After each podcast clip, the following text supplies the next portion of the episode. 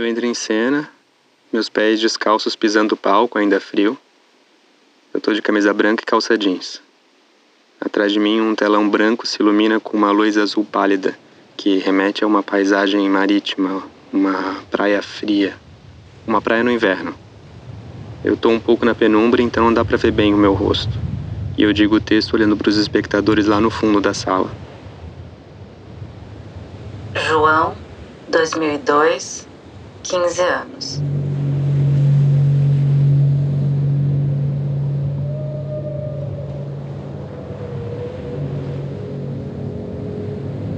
Deitada sobre a areia, o corpo esquentando no sol de inverno. Talvez ela já tenha feito isso tantas outras vezes, mas dessa vez é definitivo. Ela já está um pouco afastada do mar, mas a cada tanto uma onda alcança, brinca com ela. As pedras, as conchas, ela vira areia. Não tem blusa, só uma calça que parece jeans rasgada e algas enroladas pelo corpo, não sei, é o cabelo dela. O rosto tá desfigurado. Eu não digo nada, fico em silêncio, não tenho ninguém para falar. Não sei quanto tempo eu tô aqui observando esse corpo na praia. É inverno, a praia tá vazia, só eu e os turistas de baleia lá longe. Só eu e o corpo.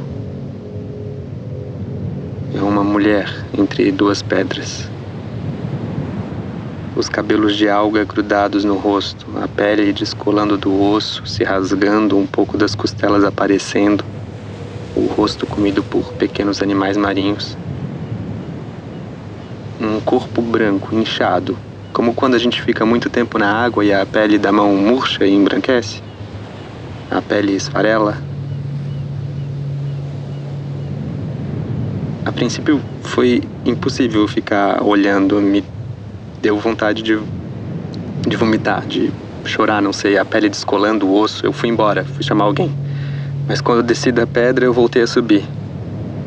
Pensei que o corpo fosse levado de volta para o fundo. Eu me senti responsável por essa mulher. Então eu voltei e encarei de novo o corpo dela, toda a nojeira, toda a violência. Eu tô começando a achar um pouco bonito isso. O osso, a morte, não sei. Essa mulher virando areia, virando um pouco disso tudo. Eu fico pensando como guardar essa imagem para sempre. Uma mulher se desintegrando, virando areia. A inteireza desse momento.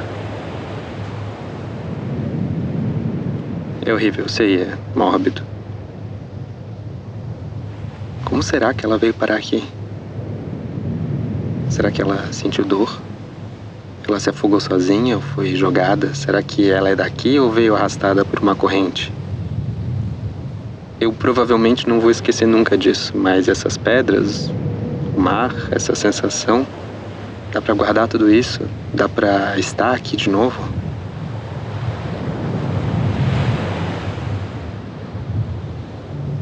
Um pouco antes de ver essa mulher, eu vi um daqueles pinguins, essas pragas a praia tá cheia deles. Os turistas querem ver baleia e veem pinguins. As pessoas até se divertem um pouco, mas logo se cansam. Porque em geral eles estão meio moribundos, cansados, coitados. Quanto eles nadaram para chegar nesse nada? Será que ela veio com eles? Será que ela veio com eles ou foi engolida por uma baleia?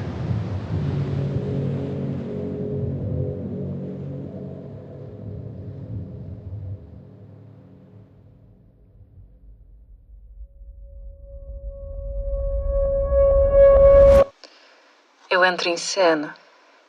Eu tô sozinha.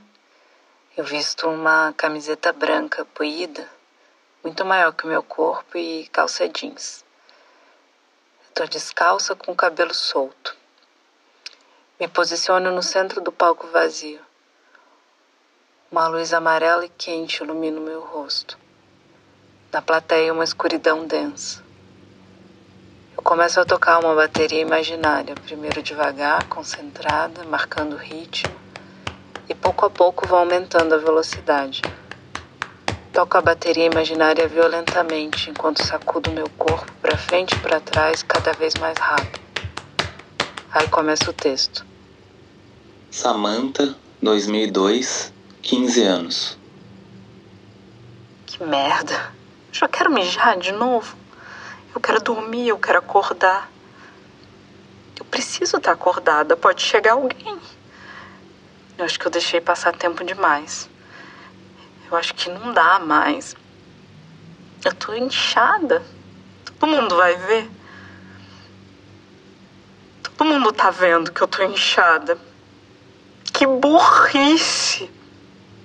Eu deixei passar tempo demais. Eu quero tirar isso de mim, eu quero tirar. Preciso trabalhar. Esquecer. Mas não dá já tô me enxergando como a minha mãe, como a minha avó.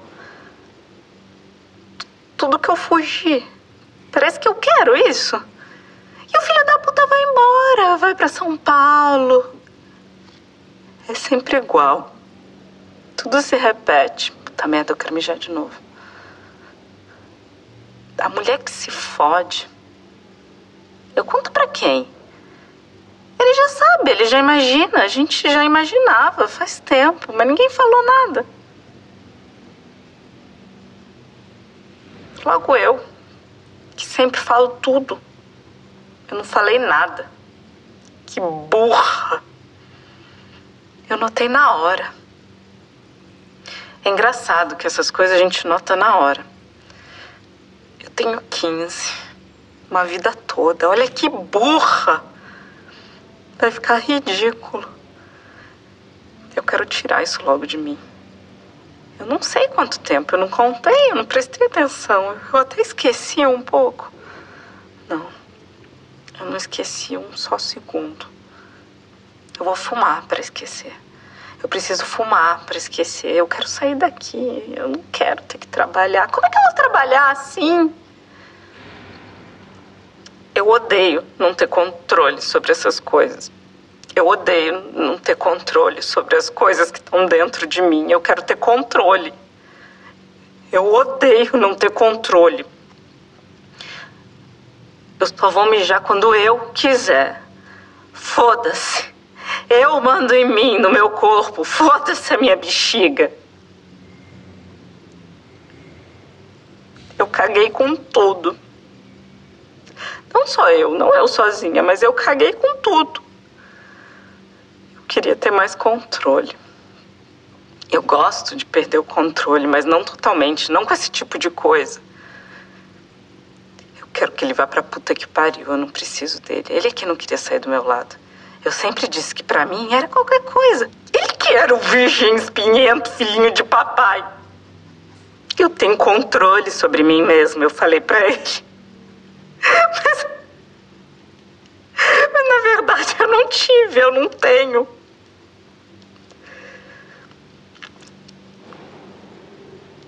O meu corpo está mudando. Eu tentei introduzir.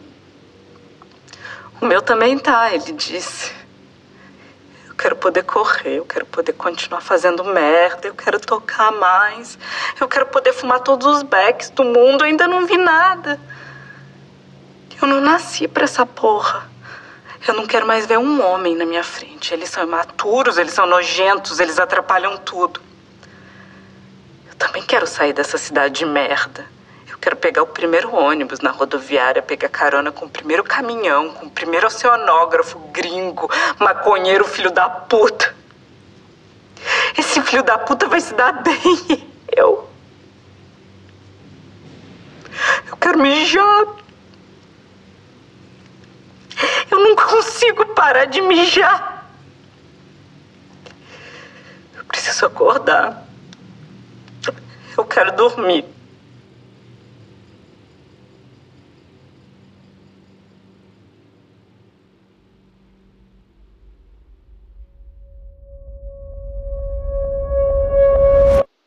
Na coxia eu vejo a atriz em cena e posso distinguir a silhueta do público na penumbra.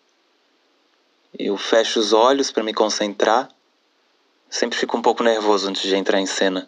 Eu preciso controlar minha respiração para diminuir o ritmo do coração e me acalmar.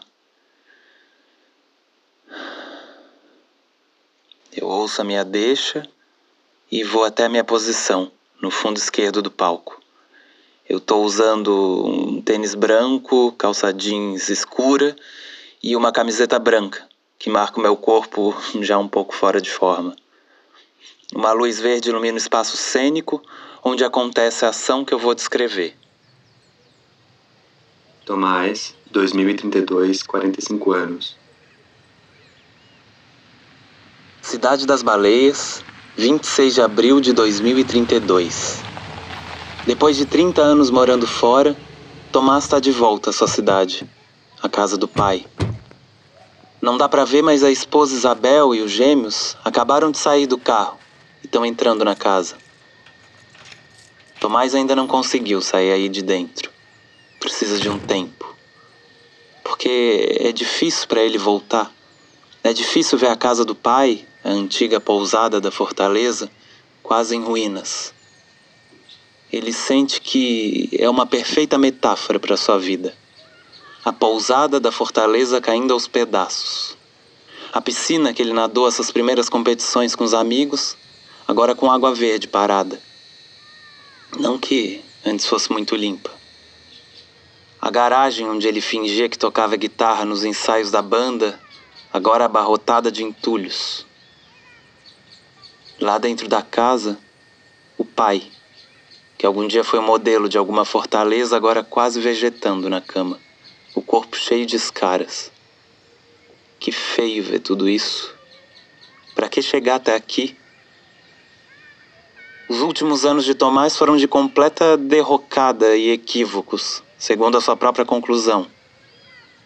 Depois de todos os acontecimentos no Campeonato Mundial de Natação de Budapeste em 2017, sua carreira como nadador não teve mais grandes momentos, até finalizar alguns anos depois, após a paralisação quase completa de seu braço esquerdo. A escola de natação, que abriu em São Paulo e que levava seu nome, já há alguns anos ia de mal a pior. Mas ele culpa a crise desencadeada pela última interceptação da nuvem total como causa da falência. Talvez a única coisa que tem algum orgulho ainda são os gêmeos, que agora estão com sete. Mas ele sente que essa nova geração tem uma relação muito particular com o mundo e ainda não encontrou uma língua para se comunicar com os filhos. Desde que conheceu Isabel, Tomás foi se entregando a Jesus, a religião, em um crescente. Ele agora frequenta a igreja satelital Nova Fé 4. Sente que é uma das únicas coisas que lhe dá forças para seguir adiante, seguir adiante, seguir adiante. Ele pensa em se tornar pastor. Tem estudado para isso. Mas mesmo a esposa, que é da terceira geração de uma família de formação evangélica, ultimamente tem se assustado com o fervor do marido. Voltar para sua cidade, cuidar do pai, reformar e reativar a pousada, talvez transformá-la em uma igreja, são alguns dos seus planos de mudança. E com a fé em Deus, Tomás espera conseguir.